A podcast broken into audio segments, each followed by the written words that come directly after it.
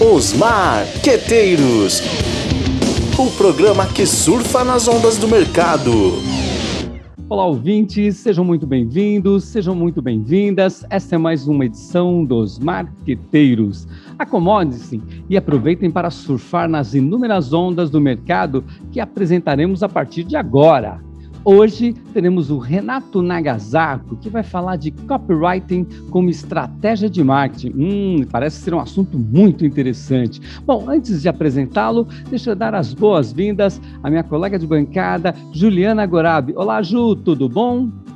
Olá, Maciro, olá, ouvintes, olá, Emanuel, olá, Renato. Fica aí, fica ligado, porque hoje tem muita coisa boa. E isso a gente vai aprender ao longo desse programa, exatamente algumas estratégias persuasivas aí para manter você ligado. E eu já estou tentando deixar uma aqui, né? De enfim, deixar vocês ligadinhos, curiosos para o que vem por aí. E vem coisa boa. Fica aí, ouve aí. É isso aí, Ju, que legal. Bom, também temos com a gente aqui hoje o Emanuel Paeiro. Olá, Emanuel, seja muito bem-vindo. Olá, olá, bem-vindo. Para mim, obrigado, Maceiro, obrigado. É, hoje a gente está aqui com o Renato, né? Que é, é, difícil a gente encontrar no mercado profissionais que entendam bastante sobre copywriting. Então, ele para mim é um cara que eu já estou admirando. Copywriting é uma coisa que eu amo estudar, então já soltei até aqui um, um também, hein, Ju? Coloquei aqui um copywriting, gatilho da escassez. Renato vai falar para a gente já já. É isso aí, pessoal. Olha lá, então, já estamos dando spoiler aqui. É isso aí. Então vamos lá, gente. Renato Nagasako, ele é especialista de marketing digital, com passagens pelos times do Banco Santander e do Serasa Experian. E também é professor universitário na Universidade AMB Murumbi. É isso aí, Renato. Seja muito bem-vindo. Olá, Maci. Oi, Ju. Oi, Manuel boa tarde, bom dia, boa noite para os nossos ouvintes, fora de ordem mesmo, porque a gente não sabe que hora que vocês vão ouvir isso aqui. O importante é ficar com a gente, porque a gente vai falar um pouquinho desse tema tão legal e tentar despertar esses gatilhos todos que o Emanuel já deu a primeira pista aí para vocês. Opa, que legal, que legal. É isso aí, gente. Então vamos lá, né? Vamos já vamos dar um início aqui. Renato, por favor, conta pra gente então o que é exatamente copywriting, né? Ju, você sabe o que é copywriting? É, já ouviu falar nessa palavrinha aí que às vezes a gente confunde? Ela gera bastante conflito, né? Porque a gente está acostumado com copyright e tem agora o copywriting e, e, tem copywriter. Uai, o que, que é cada uma dessas coisas? Por favor, Renato, esclarece para gente. Opa, legal, Ju. Eu vou tentar até falar pausadamente, porque tem um probleminha na pronúncia às vezes, né? Que no inglês não é a nossa língua nativa, mas o copyright é nada mais, nada menos que o direito autoral, gente que é o que? Conferida a uma pessoa pela sua criação, pela autoria de uma obra intelectual. Pode ser ela um texto, um livro, alguma coisa assim. E o copywriting é o resultado do trabalho do copywriter. Certo, Ju? E o copywriter, pensando assim de uma forma bem resumida, é a pessoa que escreve textos para roteiros, textos para anúncios, para e-mails, redes sociais, com a intenção de gerar uma venda, de gerar uma conversão. Entendi, bacana. Então, na verdade, é aquele, uh, o copywriters, é, o writer é aquele que é capaz de convencer o público, né, por meio de um uso estratégico aí das palavras, né, pelo que você está dizendo. E o copywriting é o copywriting é, terminando com G, um gerundinho aí, é exatamente essa técnica que permite com que a gente desenvolva textos que possam ser mais persuasivos e fazer com que as pessoas se engajem e, e tomem uma atitude positiva, né? Muito é bom, isso. muito bom. Bom, gente, esclarecido então essa questão das palavras aqui, né? Muito legal. Renato, então o que é esse copyright, né? Qual a sua importância no marketing? Agora nós estamos falando do copywriting, né? É, como é que isso pode ajudar os nossos profissionais de marketing? Como é que a gente pode trabalhar isso é, nos textos, no dia a dia, na comunicação? Como é que a gente consegue trabalhar persuadir os nossos clientes nas nossas ações de marketing? Bom, até começando pelo gatilho da Ju, que falou sobre uma coisa que a gente vê há pouco tempo, mas na verdade o, o copywriting ele está com a gente muito tempo, né? É que a questão que nos dias atuais a gente ganhou algumas coisinhas a mais aí nessa na área que é a, o copywriting para poder ju, é, justamente gerar essa conversão, conversando como a sociedade, como a gente reage quando a gente vê uma comunicação de uma marca nos dias atuais. Mas ela não se resume só a texto, como você disse, Macir. Por quê? É muito importante um profissional escrever bem, mas não é só isso. Por exemplo, você sabia que tem copywriting quando a gente vai ao banheiro? Sabia dessa? Essa eu não conhecia. Oi? Sabia disso, Ju? Sabia disso, Emanuel? Poxa, isso Menino, conta pra mas gente. eu não estou procurando companhia de querer engajamento para minha ida ao banheiro, não? Teria privacidade para ir no banheiro? Conta pra gente, então, Renato, como é que é isso? Bom, é um papo bem legal, mas vamos deixar ele para daqui a pouco, porque pensando em persuasão, pensando em venda, eu acho que nada melhor do que perguntar para vocês o que, que vendeu para vocês. Qual foi uma propaganda recente que vocês se lembram? E me conta o que, que você lembra dessa propaganda, Macir, Ju, Emanuel. Cinco maneiras fáceis de aprender marketing. É, já vi isso outro dia num, numa chamada na internet. E você, Ju, lembra de alguma? Olha, agora me pegou, porque são tantas, né? Mas assim, uh, uh, eu, eu não, não, não me vem nenhuma agora, mas me veio uma dúvida, né? Isso me gerou um gatilho de uma dúvida. Eu vou, não vou seguir essa, essa linha, não. Eu vou, na verdade, te perguntar, uh, Renato, se o copywriter hoje ele é o antigo redator publicitário. Pelo, ele tem essa relação ou ele é além disso? Ju, é bem legal. Nós temos diferentes pessoas que trabalham com texto. E eu posso fazer uma analogia com um esporte coletivo, tipo o basquete. Uma pessoa que joga bem basquete, nós vamos ter o melhor ala, o melhor armador, o melhor pivô, ou seja, a pessoa que joga melhor atacando, armando o jogo ou fazendo a cesta, porque ah, no texto é similar. Nós temos pessoas que escrevem bem, só que dependendo da sua atuação, cada uma vai cair para um lado. O redator publicitário é aquele que faz o conceito e o copywriter é aquele que traduz esse conceito por meio dos textos para gerar aquela venda sem infringir a sua privacidade no banheiro. Muito legal. Pô, a Ju hoje está fazendo o papel de vinheta dos marqueteiros, gente. Ela está esclarecendo os textos aí, fazendo as perguntinhas de, de conceitos, de conceitualização né, dos temas. Bacana, muito bom. E, Manuel, você é, lembra de alguma propaganda aí dessa pergunta que o, que o Renato fez para a gente, né? De algum texto publicitário? Olha, explodiu no meu stories assim, uma hora que eu estava bem tranquilo, estava passando no meu Instagram seus vídeos nunca mais serão os mesmos. Conheça a forma de iluminar. Aí veio bastão de luz maravilhoso. Eu tô procurando um exatamente essa semana. E aí veio essa frase assim na minha cara. E eu, meu Deus, agora eu preciso desse bastão. Poxa, que legal. Eu quero saber mais sobre esse bastão de luz aí. Que a gente que conhece o Manuel só um pouquinho sabe que ele é sensacional nessa área artística. Bom, vocês repararam uma coisa legal? Nenhum desses textos que vocês falaram a não ser o do Emanuel, porque ele contou para gente logo depois da conclusão, qual que era o produto, literalmente, o serviço, a ideia que você estava comprando ali na hora que você clicou. Você percebeu que uma das coisas fundamentais que um copywriting deve fazer legal, fazer bem, é pensar naquela coisa chamada venda invisível, que algumas pessoas chamam. Porque a gente não conversa para vender diretamente, a gente tem que primeiro trazer a pessoa para o nosso contexto. E até agora, tentando fazer alguma outra. fazer a pergunta de novo, pensando em.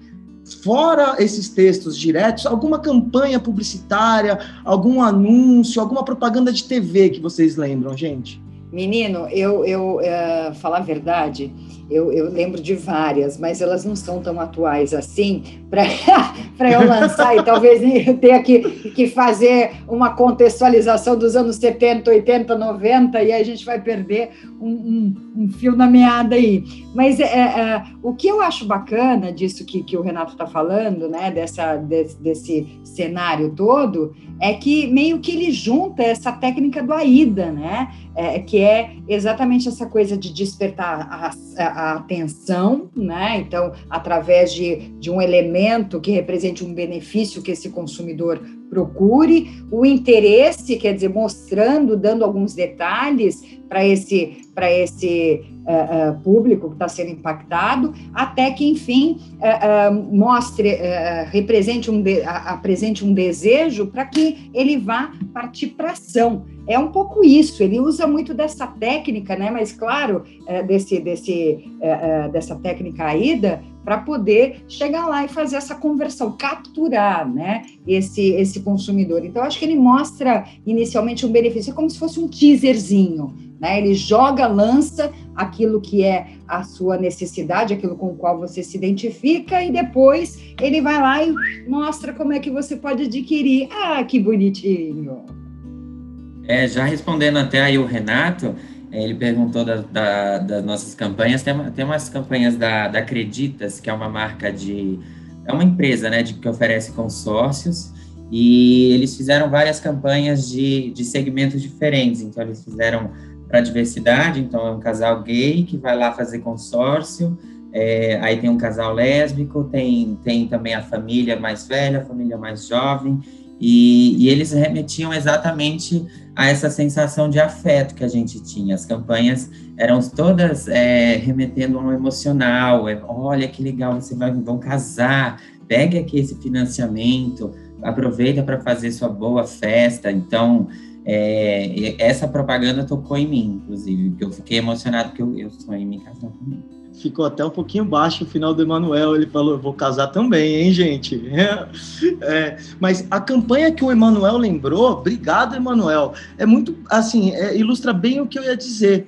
Porque olha só. O Emanuel lembrou da Acreditas e Acreditas não fez uma propaganda diretamente falando para ele: compre o seu consórcio, financie a sua coisa aqui. Porque primeiro a gente faz esse essa ambientação com o nosso com a pessoa que está consumindo a nossa mensagem. Porque quando a gente faz qualquer coisa, assim, pensando em um texto, a gente não escreve para gente, a gente escreve para quem lê, para quem consome um vídeo, se for um roteiro. Então a gente tem que entender essa pessoa. Por isso que eu falei agora há pouco que o copywriting vai muito além do texto apenas.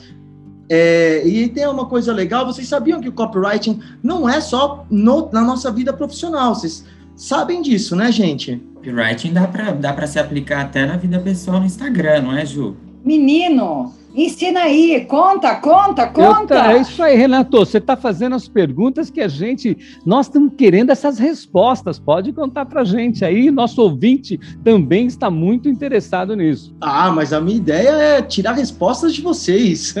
É, mas olha só uma coisa legal. Se numa época sem pandemia, torcemos nós, né, gente? Passe logo. Nós estamos ali com o nosso grupo de amigos. Um amigo ou uma amiga quer ir para um lugar e você quer ir para outro. E então você usa aqueles artifícios, aqueles argumentos para convencer o grupo a ir com você. Você fala, gente, vamos comer naquele outro restaurante. O João e a Maria já foram lá e é uma delícia. A comida, a gente vai comer salada hoje. A salada deles é a melhor que existe, é a mais fresquinha. Então, olha só quanta coisa a gente está usando de técnicas de copywriting na nossa vida pessoal. Nesse caso, nós estamos usando, é, mostrando benefícios, utilizando depoimentos histórico, argumentando para contextualizar o nosso grupo de amigos e, resumindo a história, esse grupo de amigos foi comer a salada com a gente. Então, assim, a gente consegue usar o copywriting em diversas áreas da nossa vida. E como o Emanuel disse, no Instagram também. Renato, como é que o nosso ouvinte aqui que é um profissional de marketing, que atua nessa área de mercadologia, pode se, eh, se ele já gosta dessa área, se ele já quer atuar nessa área, como é que ele pode se preparar para ser um copywriter, né? Um copywriter de sucesso, né? Que a gente sabe que o bom uso dessa técnica tem trazido resultados importantes para os anunciantes em geral. Legal, Macir. Bom, como é, o copywriter é um profissional que atua com a criação do texto, não tem como a gente fugir. É uma pessoa que ela deve gostar de escrever, saber contar boas histórias, ter uma boa ou ótima noção de gramática, ter um bom texto estruturado, mas também ela tem que ter uma noção de negócio, você tem que entender aquele negócio que você está vendendo, pensar em estratégia. E aí, quando a gente fala em negócio, desculpa até voltando, não é só um produto, né, gente? Pode ser desde o restaurante que eu quis levar meus amigos para comer salada, como pode ser a marca que eu trabalho, que eu represento numa agência ou no escritório de marketing, um serviço, uma ideia. E depois a gente também tem que entender outras técnicas que já vão caminhando mais com nossos dias atuais, como os formatos de texto, de peça, entender e usar ferramentas para analisar o nosso resultado e a partir do resultado poder melhorar para conquistar resultados ainda melhores. Então, assim, uma das coisas fundamentais é mantenha-se atualizado, escreva bem, goste de escrever, busque referências para melhorar o seu texto e mantenha-se atualizado por dentro, principalmente do seu negócio e do seu público. E é, é interessante, né? Porque a gente eh, usa elementos persuasivos no nosso dia a dia. A gente vai vender um projeto, a gente eventualmente vai vender uma, vai dar uma aula. A gente sempre busca o engajamento, a gente sempre busca busca né, essas estratégias persuasivas para manter a atenção do público e fazer com que ele efetivamente compre a ideia. E quando eu estou falando de compra, é isso mesmo que você falou. A gente não está falando só de bens ou serviços, a gente está falando de ideias também, né? A gente está falando ah, ah, desde o do convencimento do colega de jantar num determinado lugar que a gente quer ir muito nele, uhum. até mesmo a, a, a tentar persuadir a, ao nosso colega que vai votar num candidato a votar em outro candidato, enfim. Né? Na verdade, isso tudo faz parte né? de, de buscar o interesse com o objetivo de gerar essa venda, né? entre aspas. Ah, legal, Ju. É, tem uma coisa que é importante a gente também tomar cuidado, e todo copywriter é, deve pensar, é que a persuasão é diferente da manipulação. Quando nós falamos da publicidade, do marketing, a gente entende até na questão de manter-se atualizado, com quem eu estou conversando. Esse público ele tem alguma mínima predisposição à ideia, ao serviço, ao produto que eu estou vendendo. Porque se a gente parte para o outro lado, e aí às vezes em alguns momentos pode ser uma linha tênue, a gente alcança a manipulação, que aí em qualquer manual de negociação é aquela relação ganha-perde, que a pessoa vai comprar de você só uma vez. E o copywriter bom, ele não vende só uma vez porque é mais fácil você manter o seu cliente com você do que você conquistar um novo. Com certeza, é bem mais fácil você reter esse cliente do que você ir atrás. O custo dele é muito alto, um custo de aquisição de um cliente novo, né? E, Renato, eu queria te perguntar uma coisa, que eu, eu sei que deve ter um número de, de gatilhos, mas eu queria saber de você quais, é, quais são os gatilhos e quantos são eles, e o que, que é importante a gente saber de cada um para a gente poder se se inteirar desse assunto.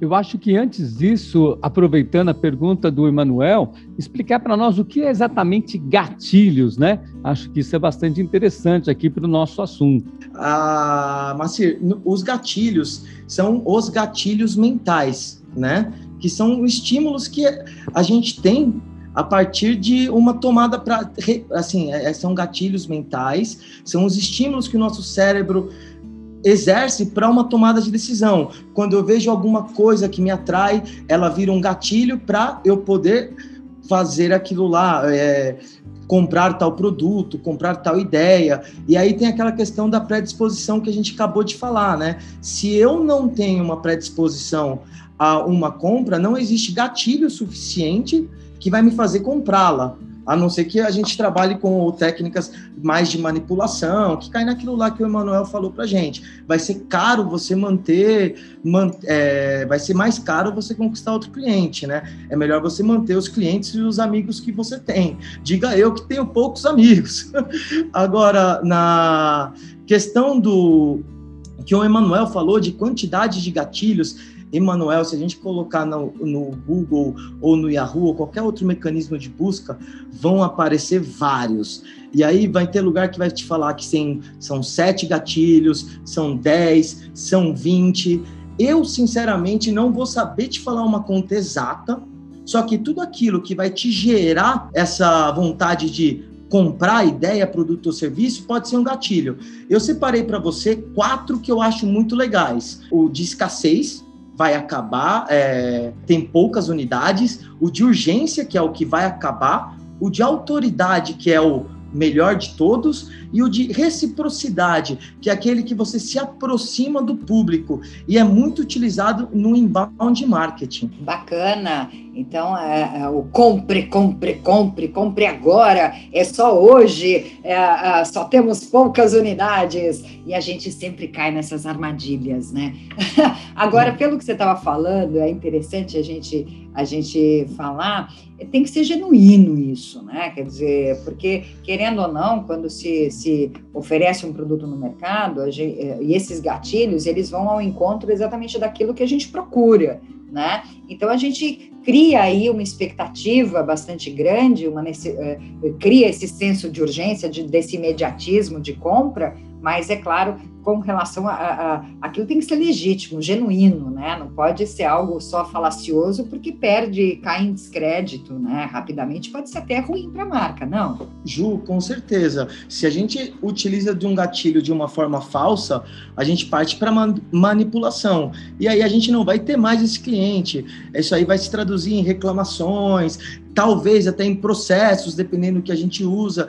E é legal também falar que assim o gatilho ele vem sempre não adianta a gente falar só hoje, vai acabar, últimas unidades, se a gente não tem um contexto completo. Porque, pensando naquela predisposição, se eu vejo hoje últimas unidades de aquecedor em pleno, assim, é, assim acabou o verão agora, eu não vou me não vou ter gatilho para isso, não vai me disparar alguma coisa no meu cérebro, não vai ligar o tico e o teco para eu comprar esse aquecedor. Então a gente pega esse conjunto de contexto e o gatilho é, a gente pode pensar como uma cereja no bolo nesse caso, ou algo que vai te estimular aquela compra. E sim, sempre sendo verdadeira. Igual como a gente vai falar por que o copywriting e o banheiro tem a ver. Tô intrigadíssima com essa história do banheiro. É isso aí, Ju. Mas acho que ele vai revelar pra gente aí ao longo do programa, né? Vamos então para o próximo bloco. Cai na prova, cai na prova. Vamos lá, Renato. O que que cai na prova? Na verdade, o que que é importante, né? Como a gente diz sempre, né? Cai na prova porque é importante, não é importante porque cai na prova. Então conta pra gente dentro desse assunto de copywriting, o que é que cairia na sua prova? Pô, legal, Macir. Eu acho que é, pensando nesse de cai na prova, a gente falou agora há pouco que o escrever bem, gostar de contar boas histórias, trazer a pessoa, ambientar um cenário, seja ela por um e-mail, um vídeo, para depois gerar, utilizar do gatilho para gerar venda, é aquele que a gente entende como parte fundamental, inicial. Mas tem algumas coisas complementares que eu acho que é uma ótima hora para a gente entregar aquela historinha do banheiro. Então, perguntar para vocês, eu não vou perguntar o que vocês fazem no banheiro, aí é demais. Mas vocês já levaram o celular para o banheiro alguma vez? Todas as vezes eu levo. Ainda bem que alguém falou, porque eu não sei se eu ia falar, mas eu levo eu também. Eu estava constrangida aqui, eu estava constrangida. Mas eu passo álcool em gel. no celular inteiro? Em tudo! Ah, tiveram algumas pesquisas legais, né, gente? Tem uma aqui que foi da, da Motorola, que ela levantou que 64% dos brasileiros levam o celular para o banheiro, gente. E uma outra coisa interessante Vocês sabiam que 27% dos brasileiros leva até na hora de tomar banho? Você é esse caso, Macir? Falou que leva todas as vezes? Por que não? Algumas vezes, quando eu estou ouvindo uma boa música ou um podcast como Os Marqueteiros, por exemplo, sim. E aí eu vou ali curtindo aquele som e também é, no relax do banheiro, que é muito bom. Pô, sensacional. Eu fiquei meio na dúvida quando eu vi essa pesquisa, porque eu pensei, caramba, 27 até na hora do banho, bastante, né? Mas, de qualquer forma, a gente vê aí que quase é, três quartos do, dos brasileiros levam o celular para o banheiro, então não precisava ficar com vergonha, Manuel, eu também levo. E o mais engraçado é, 75% das pessoas, de acordo com uma pesquisa de um fabricante de papel higiênico, que é super interessante, publicou ano passado, 75% das, por cento das pessoas leem. Se elas levam o celular e leem no banheiro, elas estão lendo no celular. E por que, que eu disse no bloco anterior que eu acho muito importante, além da parte da escrita, o copywriter, a pessoa que trabalha com isso, sempre se manter atualizado, entender o negócio e entender do público. Porque se a pessoa vai no banheiro e lê, a gente tem que entender o que, que ela lê, quanto tempo ela lê, e aí a gente começa a pensar em técnicas e algumas coisas para compor um texto e um formato, uma peça, condizente a ela. Vocês querem falar um pouquinho mais do banheiro? Eu não. Eu não, eu não quero falar do banheiro. Eu, eu... Vamos voltar para a sala, por favor. Eu sirvo até um cafezinho. Mas, vamos. Então, assim, é, é, é, dessas coisas que são importantes, é, é, isso que você tocou é fundamental, né, Renato? Então, assim, a primeira coisa é a gente saber com quem a gente vai se comunicar. Então, portanto, saber do comportamento, né, desse, desse usuário, desse cliente, o perfil, demográfico, comportamental, psicográfico, enfim, é fundamental para a gente poder definir as estratégias. Então, a gente não consegue a lugar nenhum sem primeiro saber com quem a gente vai falar, pelo que você está dizendo. Com certeza, Ju. Até por isso que tem essa questão de segmentação, todos os itens que desde o começo da, da, da utilização do copywriting, né, que era segmentado, direcionado para alguém. E aí, assim, como eu ainda estou no banheiro, estou saindo, tá, gente? Vamos lá, as pessoas leem no banheiro. Elas leem o quê? Se elas estão usando o celular, elas leem artigos. E elas também consomem e-mail, redes sociais. Quando a gente está no banheiro, normalmente a gente passa rápido. A nossa atenção, não sei porquê, por algum motivo, gente, mas a nossa atenção ela está meio distribuída. Então, se eu estou lendo, por um copywriter, é interessante ter uma noção que as pessoas consomem muitos blogs. Blog é uma estratégia de marketing para dar, criar autoridade a uma marca. Então, se eu escrevo um, um artigo com dois mil, duas mil palavras, a pessoa não vai ler. Ela vai passar, ela vai sair do banheiro, não vai ler, vai esquecer o celular e acabou. Se ela está passando rápido um e-mail ou as redes sociais, ela precisa ter o tamanho ideal de cada coisa para ela consumir correto. É, por exemplo, no e-mail, quando a gente vê um texto no e-mail, ele, se a gente pega e vê os assuntos da caixa de entrada, se tiver mais que quatro, cinco palavras, o, o assunto fica quebrado. A gente não vê o assunto inteiro, porque pode pegar um celular a qualquer momento e abrir o seu e-mail nele para ver. Ele cabe em torno de 40 caracteres, que dão mais ou menos cinco palavras, né? Se você pega e fala, puta, eu vou dar uma mensagem para a pessoa para despertar o interesse dela, e aí eu escrevo uma frase muito grande, ela não vai ver, vai passar desapercebido. Então, assim, esse cai na prova, porque parte do item de série é a parte do texto, né? Mas esse cai na prova complementando o texto é ter essa noção completa do conjunto do ambiente inteiro. Nossa, impressionante, viu? Então, haja estudo para poder dominar essa técnica de copywriting, porque é, melhor chinelar. Mas eu queria te perguntar o seguinte, é, é, Renato. A gente vê hoje em dia muitas empresas elas trabalhando copywriting na questão de e-mails, newsletter. É, tem empresas hoje que elas apenas trabalham com venda de infoproduto e, e vendendo informações que já estão presentes na internet. Elas filtram essas informações e vendem isso como assinatura e é puro copywriting. Eu vou trazer um exemplo aí no, no, no quarto bloco, então estou lançando aqui meu gatilho para o quarto bloco, mas eu queria te perguntar como que a gente pode aplicar essa, essa estratégia para newsletter para que a gente possa impulsionar as vendas, por exemplo. Eu quero dar um boom na minha loja, eu tenho uma loja de, de camisetas e eu quero dar um boom nela através de copywriting. Como que eu posso usar? Emanuel, legal que primeiro ele criou a expectativa, né, gente?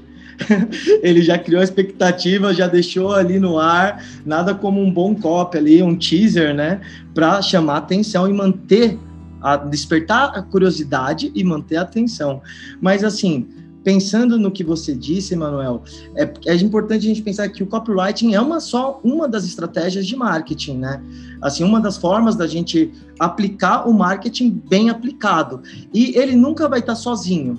Pô, se eu quero vender bem uma, minha loja de camiseta, a sua loja de camiseta, como funciona o meu e-commerce, como que funciona a minha segmentação, o meu CRM, para que depois de tudo isso o copywriter possa entender e traduzir isso no texto certo para oferecer a camisa amarela para quem gosta da cor amarela, a camisa verde para quem gosta da cor verde, mas sem esses insumos, o copywriter não vai ter como atuar perfeitamente. Então, é, é muito importante essa conjunção, essa integração de estratégias, tá? Renato, eu juntei aqui algumas coisas que você falou aí do cai na prova, né?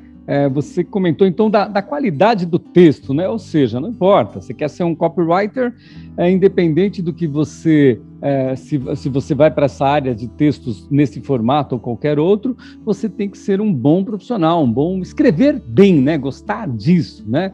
Ou seja, é, ter credibilidade, né? Ter um texto muito bom, impecável, tal, não sei o quê. É, quando você citou a questão do uh, o exemplo do banheiro, que foi muito interessante, né? Ou seja, uh, nós estamos cada vez mais telegráficos, então é importante que sejam uh, saber dosar essa quantidade de informação e capturar rapidamente, né? E você colocou isso também nos e-mails aí e, e tudo mais, né? É, e por último também a questão do bom gosto, né? De saber dosar, né? Evitar esses jargões. Então, basicamente, é, é, são recomendações que a gente usa em, em textos publicitários como um todo. Muda o que, de fato, então, quando a gente fala no copywriting? Comparando um texto publicitário, Macir, a gente tem sempre essa questão da.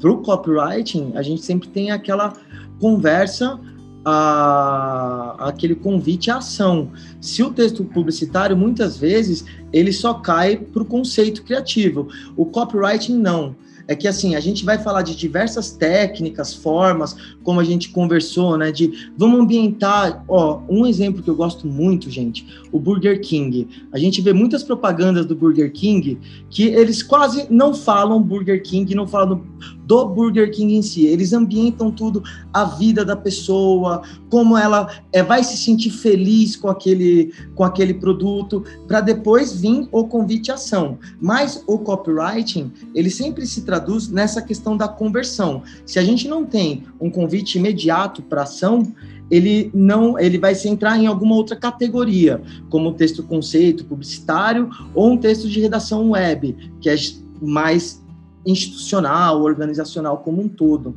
O que muda é, ou seja, um bom, ah, um bom escritor, um boas palavras, evitar jargões, mas o que muda é justamente o convite à ação, né? Essa, essa forma mais proativa, mais agressiva, talvez, de, de escrever, né?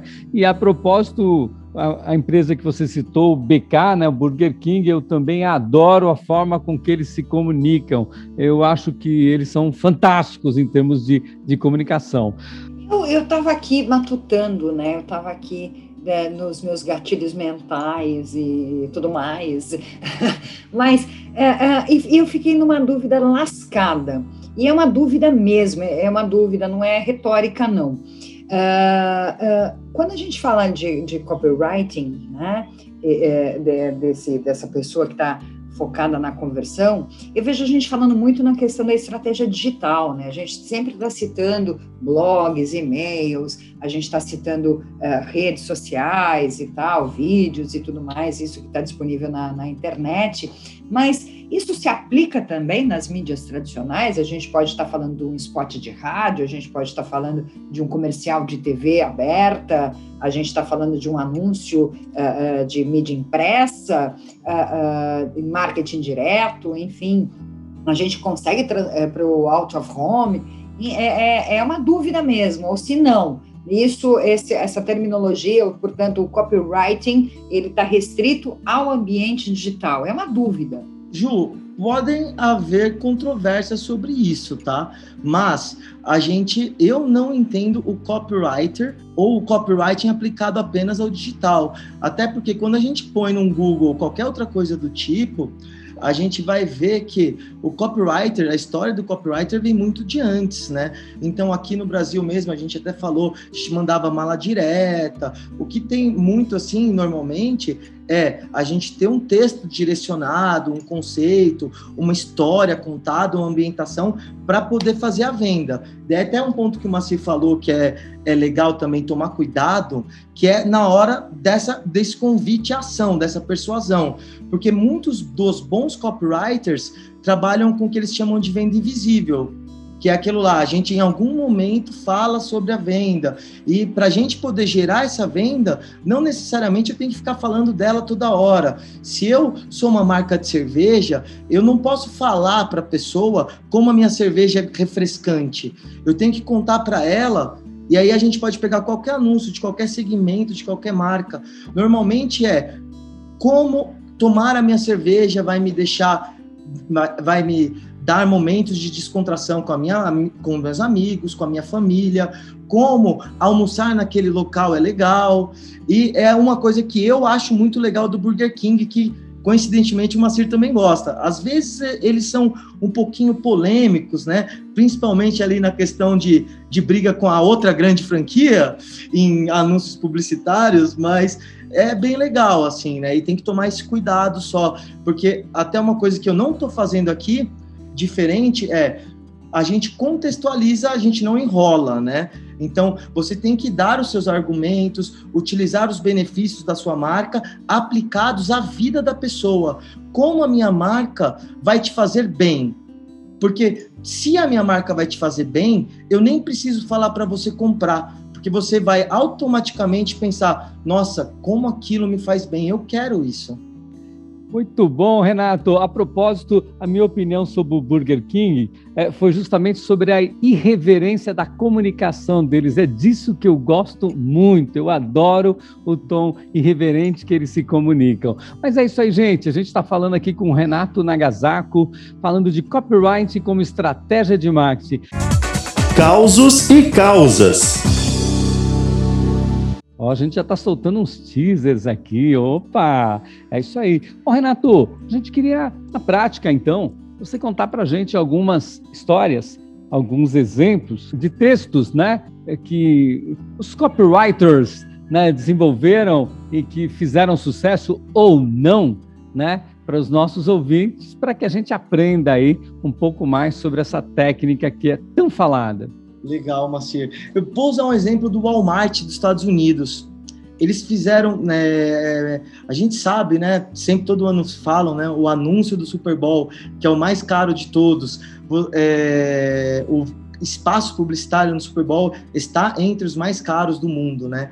E o Walmart fez uma propaganda dois anos seguidos que ela não falou ela só, assim, lógico, ela ambientou o Walmart o tempo inteiro, mas ela só falou da marca e fez o convite à ação no final.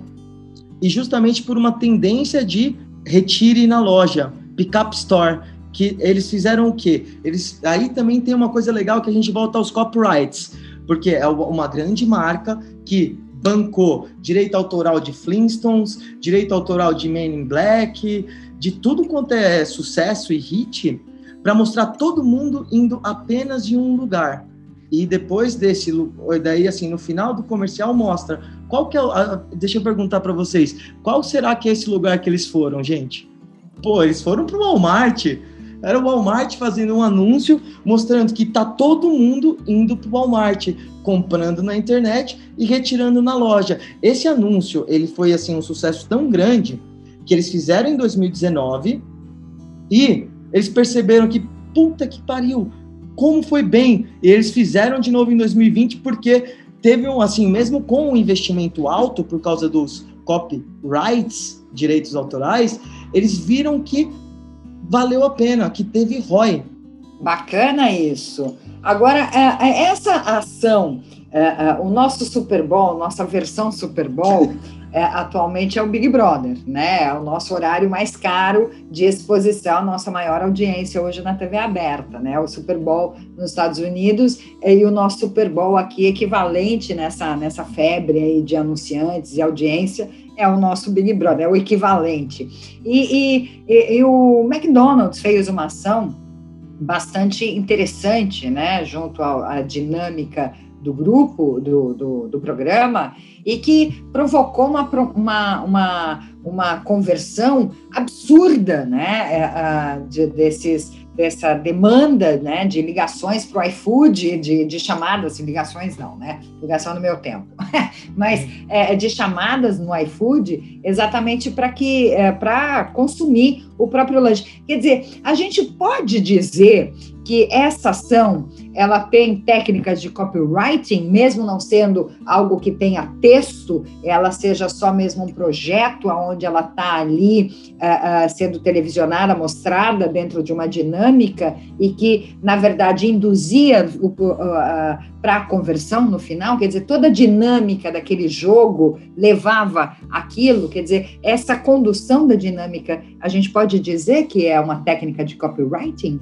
Sim, até porque quando a gente para para ver o vídeo, ele sempre tem um roteiro por trás, né, Ju? E aí, como a gente falou no primeiro bloco, o copywriter é o profissional que vai escrever e-mails, anúncios, roteiros para vídeos, e um deles é, é essa justamente essa questão. Eu não vou falar do, do Big Brother, porque eu literalmente não assisti esse aí do McDonald's, eu vou acreditar em você. Mas como se falou também do iFood, eles têm um caso bem legal na época que eles lançaram, porque na época que o iFood chegou, a gente tinha um pouquinho de dúvida, né? Principalmente o Emanuel não, mas a gente, um pouquinho mais velho, em pedir comida pelo aplicativo. Será que vai chegar? Será que funciona? E aí eles pegaram o Porchat, fizeram um vídeo sensacional com o Porchat, que era uma continuação do case dele que fez um dos que uma, um dos cases que fez ele ficar famoso, que era Judite. aquele vídeo Judite, sabe tudo, Ju. Judite. Judice. A Ju é super especialista em Big Brother.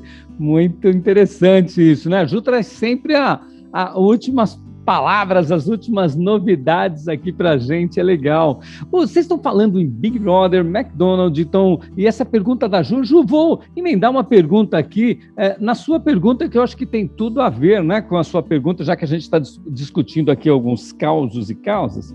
A gente fala muito, né? Falamos agora há pouco da irreverência é, do BK, né, a reverência do Burger King, né, quanto eles são muito, eles atuam, utilizam muito marketing que a gente chama de marketing de oportunidades, né, no caso, lembro fortemente o caso do, do Príncipe Harris, né, que que o Burger King, um, uma das, uh, o Burger King da América Latina publicou uma mensagem gigantesca dizendo o seguinte: Príncipe Harris, eh, não não tenha não se preocupe, é, você não precisa perder a coroa, temos um emprego aqui para você.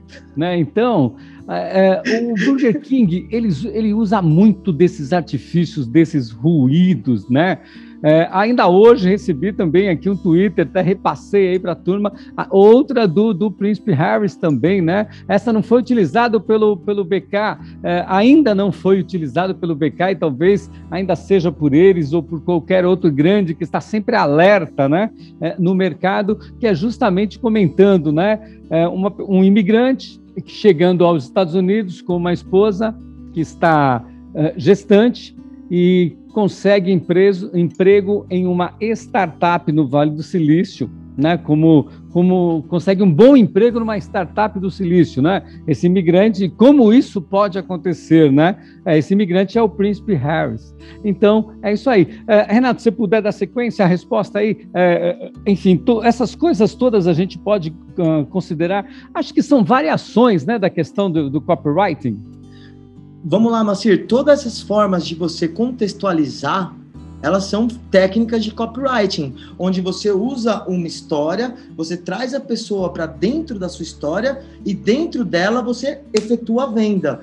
Tem algumas técnicas que eu acho legal, e aí, assim, elas não são grandiosas como as que o Burger King usa em vídeos, mas algumas coisas bem legais que fica até de dica para quem quer escrever algum texto curioso. Você pode chamar a atenção de um leitor perguntando alguma coisa. Você já viu a última novidade? Você sabe qual é o trending do momento? Vocês sabem que o Emanuel vai trazer um ruído e um marketing de oportunidade no próximo bloco? Ou vocês também têm uma que eu gosto muito, ela não é formal, mas eu chamo de texto de contraste. Quando você fala uma coisa, é, você usa uma intensidade oposta a outra. Por exemplo, é fácil falar do que a gente gosta, difícil é parar de falar. E aí, assim como o Burger King, são técnicas. Renato, uh, queria que você contasse algum case. Você uh, chegou uma vez a comentar com, com, comigo em off uh, falando sobre um case de um trabalho, exatamente para mostrar essa, essa questão desses gatilhos, né? De como utilizar esses gatilhos dentro da, uh, de uma ação, de uma campanha. Você até contou um case, acho que de uma de uma de uma de, um, de uma empresa de, de crédito uh, consignado ou qualquer coisa assim, e que usava dois, duas terminologias aí. Queria que você falasse isso para a gente, que eu achei bastante curioso. Legal, Ju. Ó, isso aí é bom porque esse case é legal que ele ilustra também aquilo lá de se manter atualizado, né? Porque o profissional precisa utilizar as ferramentas, entender. Mas voltando, começando no case, ele, assim, eu trabalhava no bureau de crédito. A gente faz análise de concessão, fazia análise de concessão de crédito e a gente vendia consulta para a pessoa saber se vale a pena vender para uma pessoa ou não. E nossos dois, nossas duas principais formas de vender era evite a inadimplência e evite o calote. Então, pegando ferramentas, fazendo analytics disso aí, entendendo o que gerava mais clique no site e até a venda, a gente entendeu que evite calote era melhor. Gente, calote vendia mais que a inadimplência. Então, tudo que tinha inadimplência virou calote. A gente trocou o site, trocou anúncio de revista, riscou todas as palavras inadimplência e colocou calote. Um tempo depois, Ju, chegou uma nova diretora na área e falou que ela não gostava daquela palavra. E a área inteira falando, gente, nós testamos isso, Pô, sério mesmo? Você, você quer mudar? A gente acabou de fazer isso. Faziam três meses que a gente tinha acabado de fazer essa análise que a gente tinha feito. Então a gente falou, pô, a diretora, né? Vamos, vamos analisar. E três meses depois, a gente teve uma reviravolta que não só a inadimplência estava vendendo mais, como estava vendendo dobro. Então, assim, foi uma coisa que de três meses a gente quebrou a cara, porque a gente eh, tinha, tinha assumido uma verdade, e isso é uma coisa legal, porque a gente tem que estar tá sempre testando. O que a gente acha não é o que a outra pessoa acha, e o que é uma verdade hoje pode não ser uma verdade amanhã. Então é, é aquela questão de estar tá atualizado, entendendo. Eu não sei se era esse case certinho, era ele mesmo, Ju?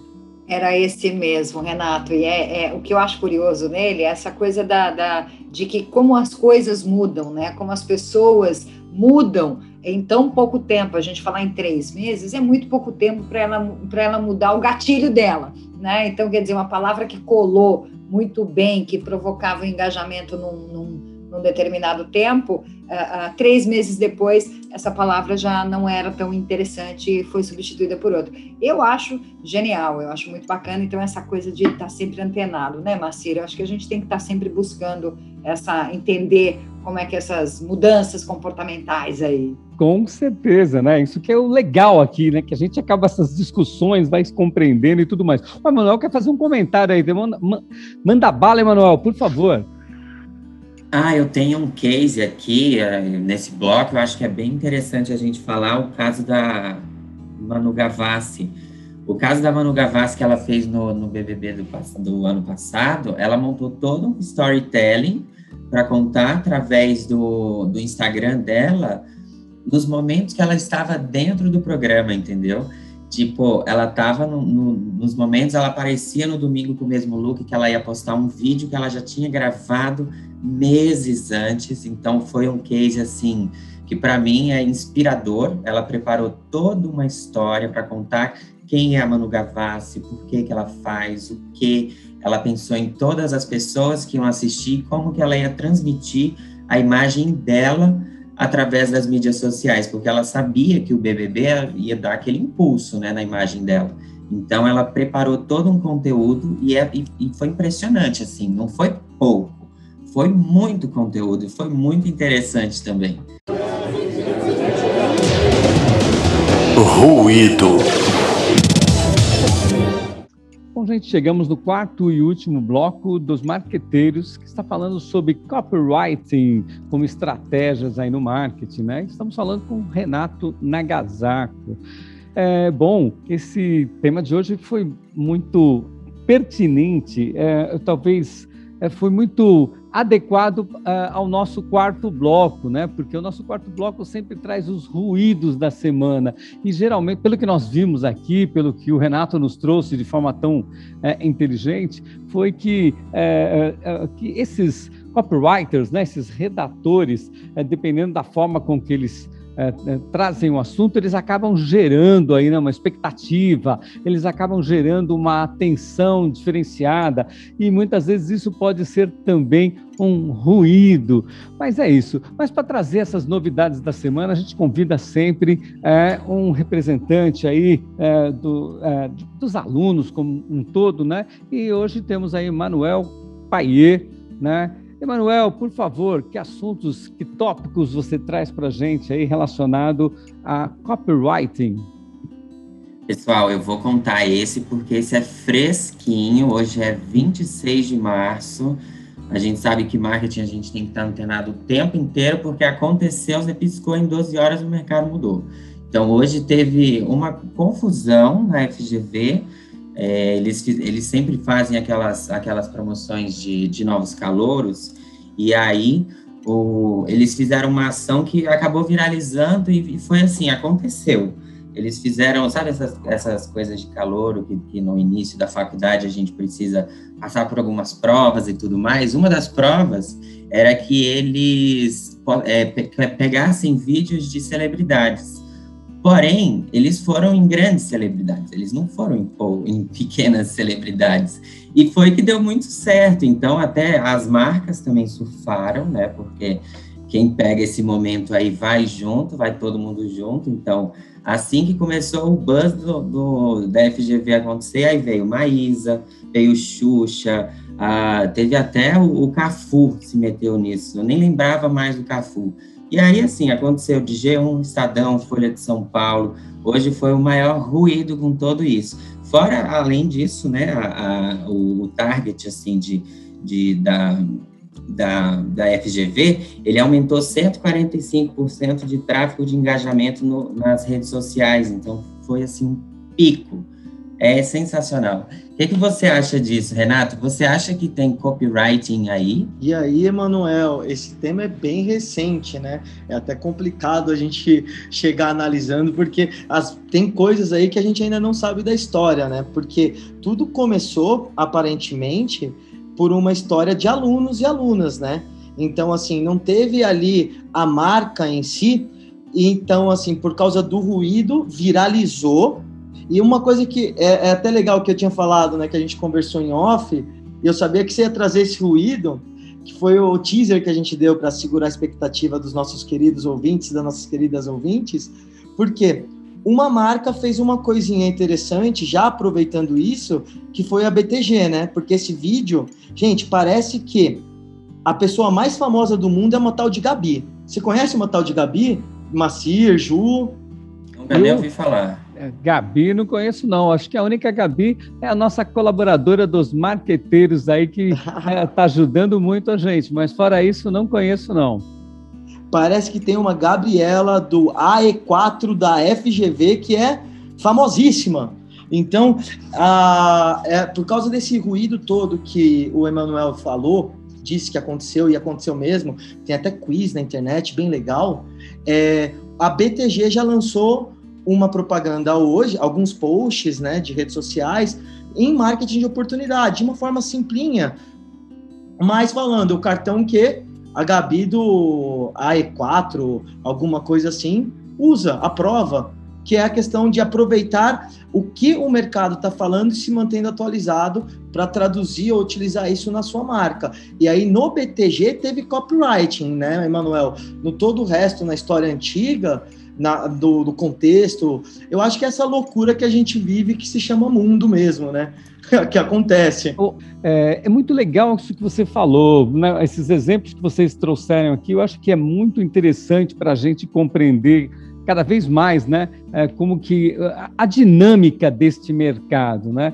Ou seja, aconteceu um evento que a gente não entende, não compreende exatamente o nível de, de estruturação, de o quanto ele foi desenhado, que é isso que vocês falaram dos alunos da FGV, que por sua vez, gerou muita mídia espontânea, que é sensacional, né? Ou seja, eles trabalharam muito bem essa questão, é, criaram um ruído que acabou viralizando e a gente não entende, não sabe exatamente qual o grau de, de, de estruturação disso. Mas aí vem o, o Renato e traz uma outra informação sobre o BTG, que o BTG, pegando esse tema, ele já criou um texto adequado, é, usando possivelmente algumas técnicas de copywriting, né? é, para poder é, pegar uma carona é, de alguém que já vinha pegando uma carona aí, né, num ruído, numa, numa comunicação. É, isso reitera o que a gente traz aqui, né, e a importância desse bloco, que é para que as pessoas fiquem o tempo todas ligadas, né, ligadas.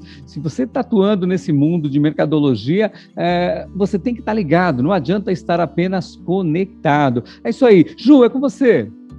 É interessante isso, né? Porque a, a, princípio me parece que essa ação né, da, da FGV, tudo, você tem toda a razão, Renato, Macir, esse, esse caso, me parece que essa ação não teve nenhuma intencionalidade, porque era, na verdade, um mal entendido que esses novatos não tinham entendido que essas celebridades eram da própria Fundação Getúlio Vargas, né?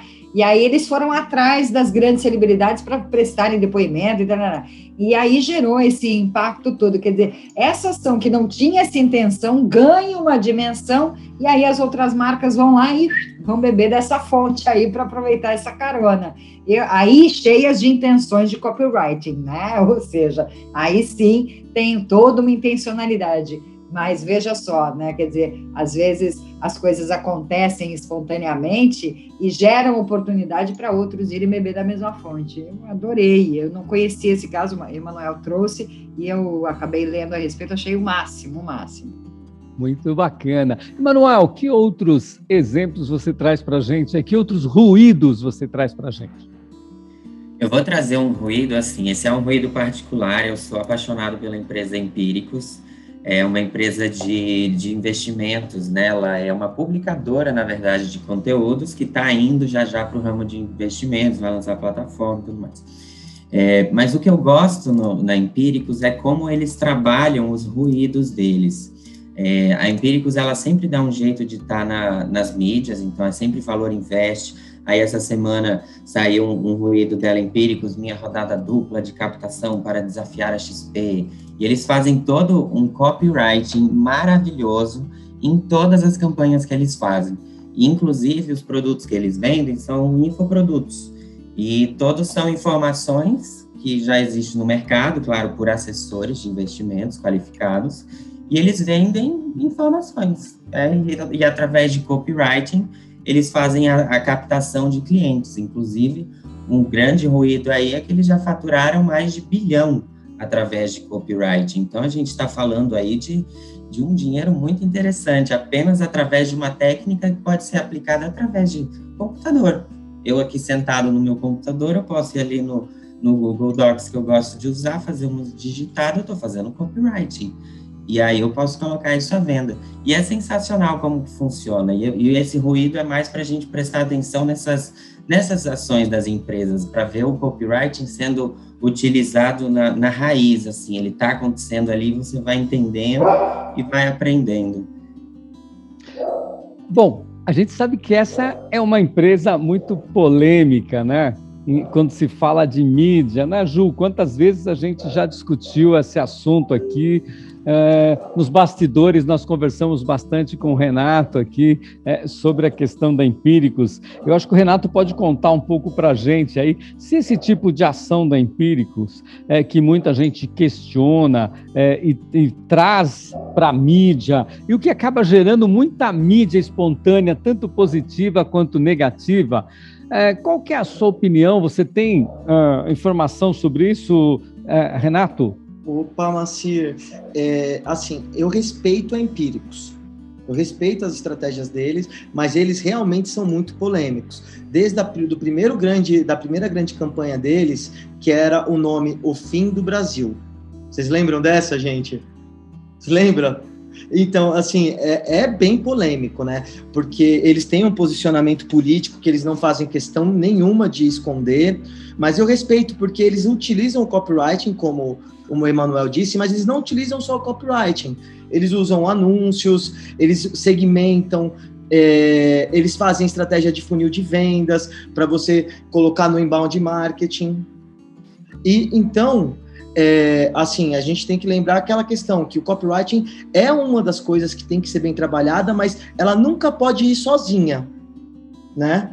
E assim, é, é difícil falar da Empíricos, né, Macir? Porque realmente ela traz resultados incríveis, mas a gente não sabe, assim, ela levanta polêmicas, no mínimo, como você já disse, né? É interessante, né? Na verdade, não tem um manual que vai esclarecer as boas e as más práticas, né? Mas quando a gente está falando de comunicação de empresa, todas as regras sobre publicidade enganosa, né, vão cair aí também, né? E a Empíricos, é, não estou dizendo que esse caso que o Manuel trouxe seja de propaganda enganosa, estou falando dos, dos, dos anteriores, principalmente do caso Betina, que acho que é o mais mais conhecido né, de todos, quer dizer, isso vai parar no PROCON, isso vai parar no CONAR, isso vai sofrer sanções né, desses órgãos que regulam a comunicação de alguma forma. Eles não têm poder de censura, mas eles regulam, colocam limites éticos ali para que eles possam, enfim, atuar. Mas, uh, uh, então, é, é, jamais né, fazer uma, uma informação, uma promessa falsa, ou usar um artifício que possa provocar um gatilho equivocado, manipulado aí para uh, uh, de forma que acaba tirando o poder de escolha, né, desse desse consumidor. Então eu acho que uh, são ações que eu acho que eles foram prendendo. O caso do Betina, acho que no final acabou sendo um saldo bastante positivo para eles, embora com toda a polêmica que foi muito ruidosa negativamente, mas abriu uma janela de oportunidade para um público que jamais tinha uh, uh, uh, pensado ou, ou, que não tinha acesso à informação sobre o mercado financeiro, enfim, de investimentos, e que acabou popularizando um pouco mais esse, esse segmento, né? E muitas empresas desse setor surfaram na onda aí da crise da Betina lá, lá atrás. Então, se por um lado houve ruído, por um outro lado também houve uma exposição e uma oportunidade aí para trazer um público que não, não tinha acesso a esse tipo de serviço, né? Ah, é, né, Ju? O negócio, o caso da Betina é interessante, porque ele gerou também muita mídia espontânea, né? Que o próprio Macei comentou, assim, o quanto, quantos veículos de comunicação a gente não via falando da Betina, e até assim, falando já sobre o vídeo da Betina, e todos os vídeos da Empíricos, sabiam que eles usam uma técnica bem legal, que é recomendada pelo Google, e aí já aproveita para falar de copywriting mesmo porque hoje em dia a gente consome a informação de uma forma muito fragmentada. TikTok, stories de, de Instagram e anúncios do YouTube. Se passa seis segundos, você não vê. Você pula o anúncio, você aperta o botãozinho. Então, é, cinco segundos, né? Então, a Betina fazia uma pergunta, fazia uma afirmação, é como que é? Eu sou milionária, ganhei um milhão na bolsa, vocês lembram? E a Empíricos usa isso, que é de copywriting para vídeo você chama atenção nos primeiros cinco segundos, porque se a pessoa não gostar do que você vai falar nos primeiros cinco segundos, ela não vai assistir o seu vídeo. E se você reparar, todo vídeo da Empíricos começa com uma frase forte ou polêmica. Muito bom, muito legal, gente. Bom, o assunto está muito legal, mas a gente está chegando ao fim de mais uma edição dos Marqueteiros, né? Então, gostaria muito de agradecer o Renato Nakazaco, que veio aqui falar para a gente de copyright, muito legal. Renato, adoramos aí esse bate-papo com você. Agradecer o Emanuel Paier, que trouxe também alguns comentários, uma visão bacana aqui do, do, do público uh, estudante, né, do público universitário, muito legal. E, é claro, minha companheira aqui de programa, Juliana Gorabi. Bom, agora eu vou falar, passar a palavra para Ju, depois para o Emanuel, e peço para o eh, Renato, que é o Osmar da semana, para fechar o nosso programa. Ju, é com você. É, para mim é sempre um prazer estar participando com gente tão bacana, onde eu aprendo bastante coisa. A gente nunca sabe tudo e é bom a gente se alimentar, beber dessa fonte. Eu adoro esse programa exatamente por isso. Eu saio aqui sempre com um monte de informação, com um monte de inspiração. E o que eu tiro de conclusão aqui é que, na verdade, o copywriting ele sempre vai estar abordando técnicas né, de persuasão, gatilhos mentais, e se utilizando de outras ferramentas de comunicação, mas antes de qualquer coisa, né, uma, o propósito mesmo de, uma, de, um, de um bom. De, uh, de um bom processo de, de comunicação mesmo, é ter uma conversa franca com o público, né? De verdade, genuína. Eu acho que é isso. Mas adorei. Obrigada, Emanuel. Obrigada, Renato. E muito obrigada, Macier. Obrigada. E a você, ouvinte. Nossa, Ju, muito obrigado aí. Obrigado, pessoal, pela presença. É sempre muito bom estar aqui com a presença de grandes mestres, ainda mais o Renato, um mestre em copywriting. E é sempre ótimo a gente compartilhar conhecimento aqui. É, e é importante a gente lembrar que o marketing, ele é aquela coisa de você captar uma estratégia certa para aquele determinado público. Então, quando você está fazendo isso, é como se você estivesse buscando uma agulha no palheiro. Então, já vou aqui deixar uma mensagem assim para os marqueteiros, um copyright, um copy para os marqueteiros. É, se você quer achar a agulha no palheiro, venha fazer parte dos marqueteiros. Sensacional, gente. É bom, só tenho a agradecer aqui e falar uma coisa para os nossos queridos ouvintes, nossas queridas ouvintes. Gente, vale muito ouvir os marqueteiros e não te custa nada. É só acessar na sua plataforma preferida e dar o play no, no podcast.